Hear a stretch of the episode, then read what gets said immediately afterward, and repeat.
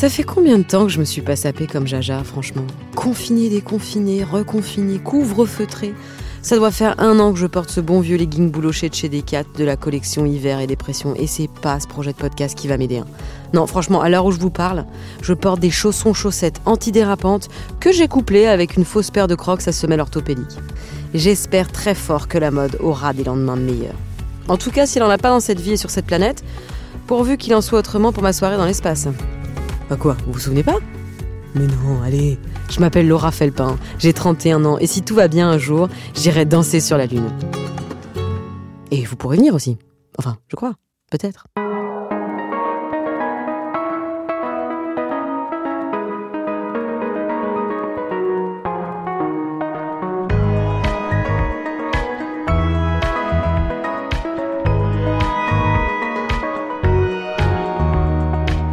Alors, si vous avez bien tout suivi depuis le début, vous n'êtes pas sans savoir que mon projet de soirée dans l'espace prend une belle tournure, puisque de Paris à Los Angeles, j'ai l'élite scientifique mondiale qui planche sur le projet, et que ça fait plusieurs semaines que je m'endors en m'imaginant en train d'effectuer un bon vieux coup de des familles dans l'espace.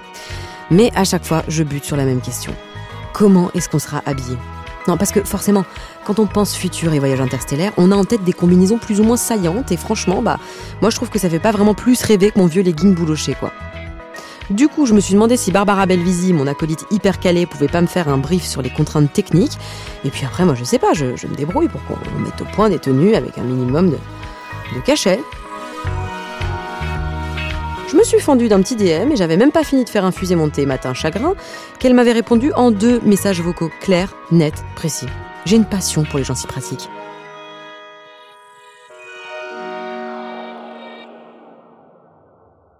Le brief sur les tenues. Euh, moi, je pense qu'il faut que tu demandes deux tenues. Une tenue pour dedans, une tenue pour dehors. Une tenue pour dehors, euh, pourquoi? Bah forcément parce que euh, dehors, il faut qu'on puisse respirer, faut qu'on puisse euh, résister euh, à l'absence d'atmosphère, euh, faut qu'on puisse être protégé des radiations solaires.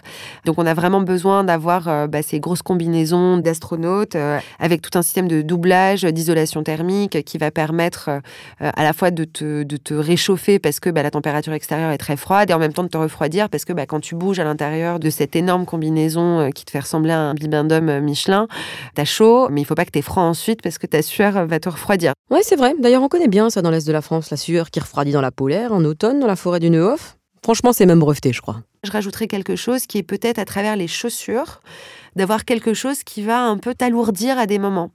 Donc, euh, en gros, il y a des moments où dans la station, bah, tu es un petit peu euh, comme en apesanteur, avec beaucoup moins de gravité. Et puis, il y a d'autres moments où il bah, faut faire les cocktails. Et grosso modo, euh, tu vas avoir les chaussures un peu avec du plomb à l'intérieur euh, pour être sûr de pas t'envoler. Donc si je résume, autant en extérieur le fun est un peu limité, autant à l'intérieur on peut porter à peu près ce qu'on veut. Il faut juste penser aux semelles plombées quoi. Bah, c'est une bonne nouvelle ça.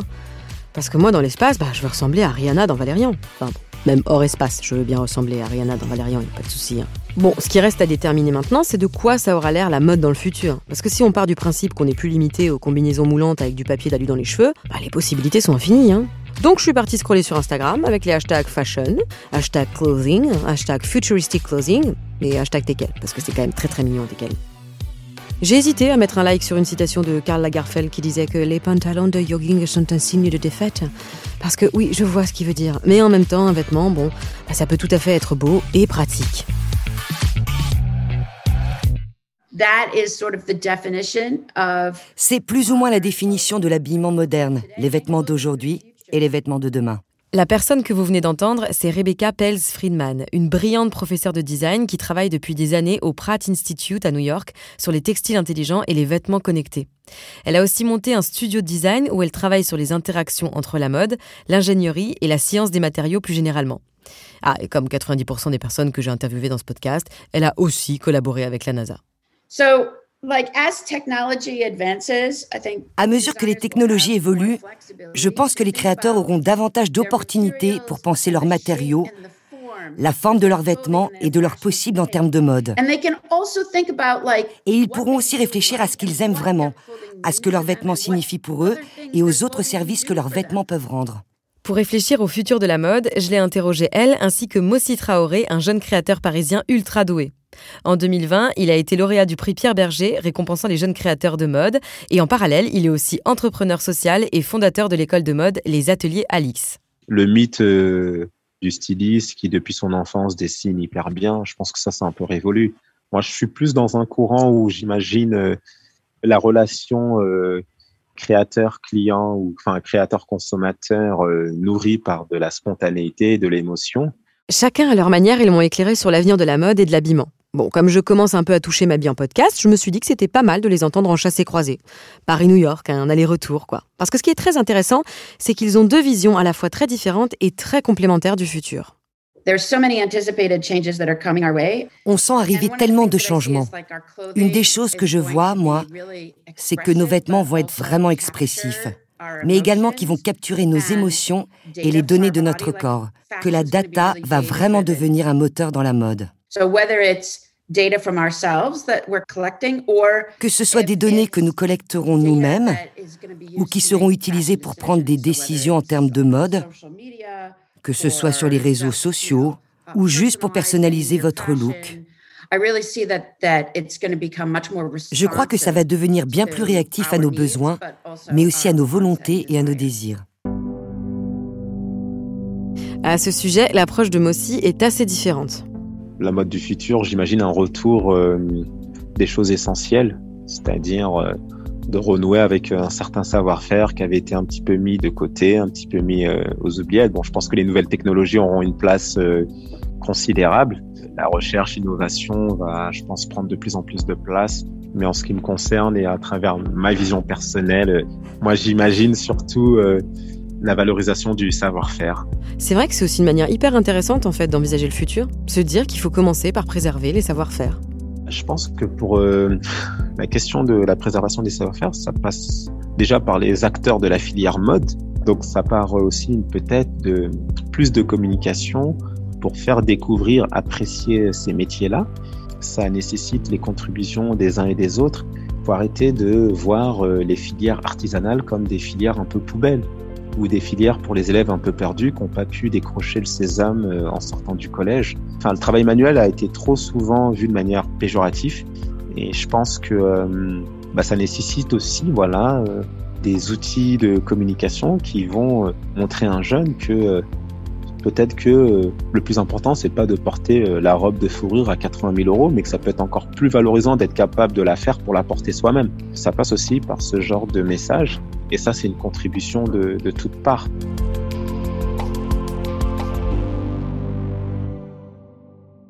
L'autre grande question que je me pose sur la mode, c'est de savoir si on va de plus en plus s'habiller tous pareil. Parce que, bon, entre nous, là, j'ai acheté les mêmes converses, la même veste en jean, le même pantalon taille haute que portent 85% des gens que je croise dans la rue, finalement.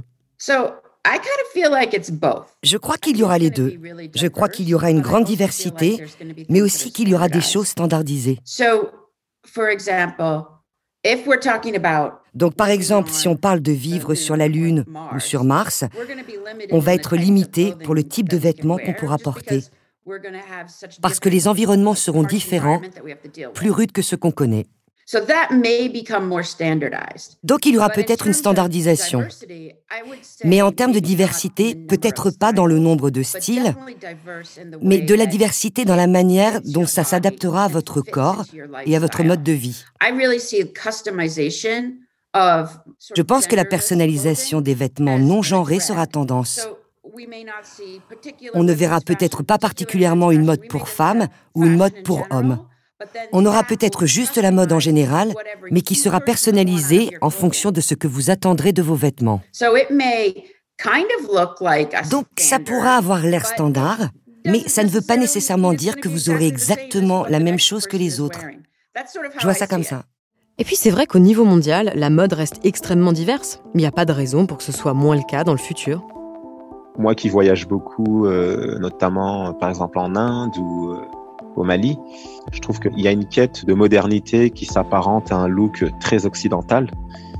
Et c'est dommage parce que j'estime que chaque culture a sa richesse. Enfin, moi, je suis pour le brassage culturel. Hein. J'estime que faut être ouvert. Enfin, aujourd'hui, euh, je fais presque pas de shopping ici, mais euh, quand je vais voyager, j'adore rencontrer les artisans d'autres pays. Euh, ça me permet aussi de ne pas me dans la masse. Enfin, j'aime aussi un petit peu me distinguer et ça passe aussi bah, par euh, la rencontre avec autrui.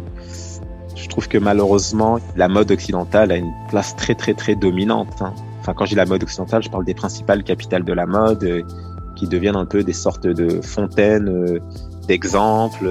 Beaucoup de gens vont prendre ces références-là, alors que j'estime que, par exemple, il y a certains pays, ils ont une telle richesse culturelle que eux aussi pourraient venir nous apporter quelque chose en fait.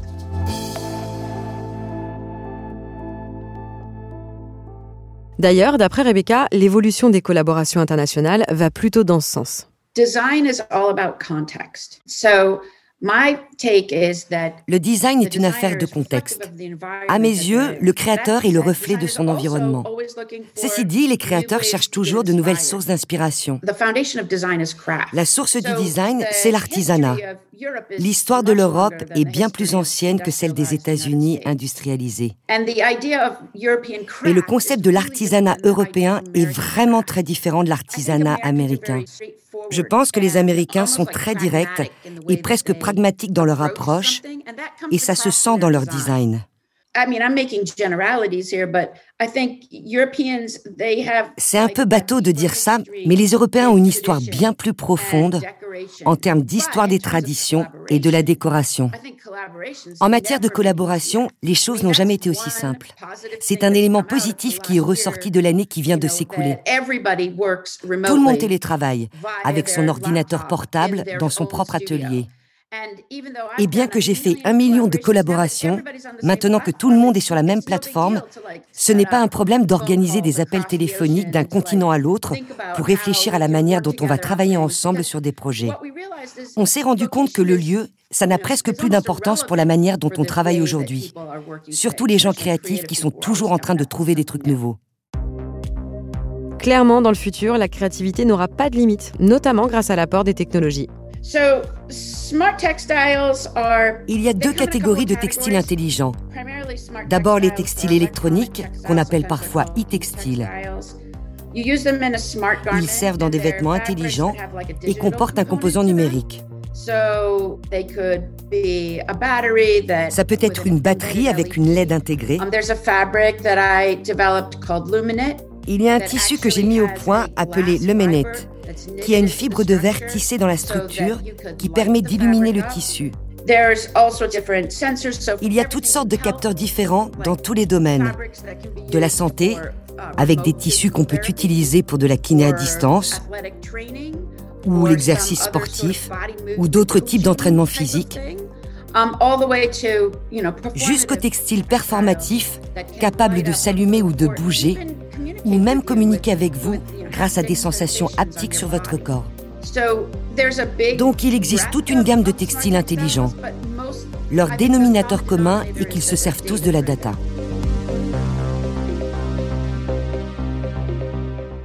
Bon, les progrès techniques servent pas seulement à faire des blousons connectés qui changent de couleur en fonction de notre humeur, ça peut être aussi le moyen d'imaginer une mode plus durable. Il y a tellement de marques qui travaillent et des matériaux durables qui comportent des matières organiques susceptibles d'être compostées, des choses faites à partir de pelures d'orange ou d'autres déchets ou sous-produits qu'on n'envisageait pas comme des matières premières autrefois. Um, les champignons, les algues, les algues surtout.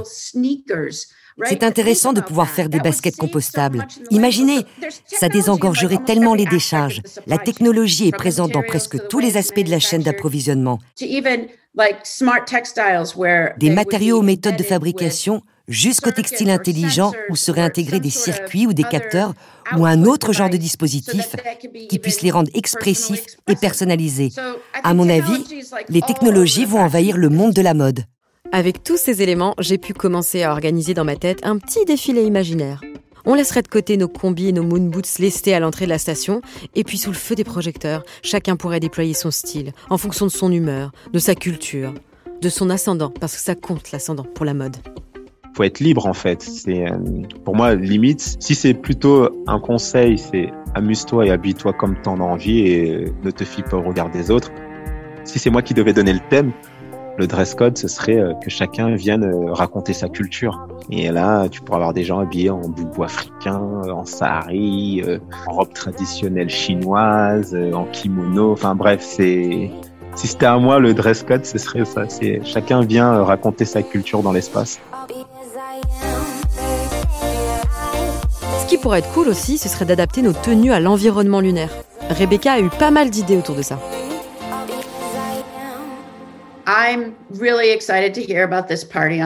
Je suis très excitée à l'idée de cette fête sur la Lune.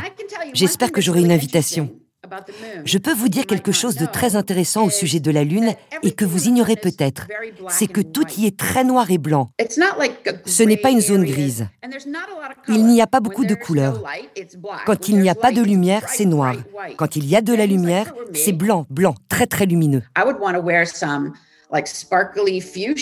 J'aimerais y porter des vêtements fuchsia ou couleur citron qui en jettent, parce que je pense que ça détonnera beaucoup. Je crois vraiment que les tons métalliques, c'est ce que les gens vont avoir envie de porter. Des vêtements lumineux, tout ça sur des combinaisons spatiales, ce serait top. Oh, pas mal du tout sur les conseils. Audacieuse, Rebecca. Bon, en tout cas, si je fais un petit mix des deux, on va me voir débarquer sur la Lune avec une coiffe alsacienne, fuchsia pétante, Bon, écoutez, moi je trouve ça exceptionnel. Je signe où?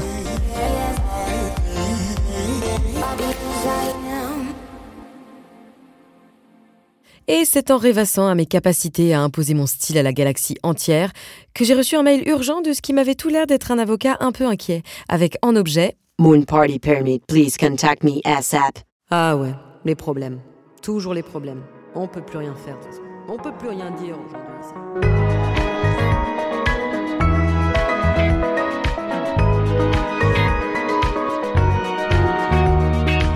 J'irai danser sur la Lune, c'est un podcast de l'ambassade des États-Unis écrit par David Honora et moi, Laura Felpin, et réalisé par Benoît Laure.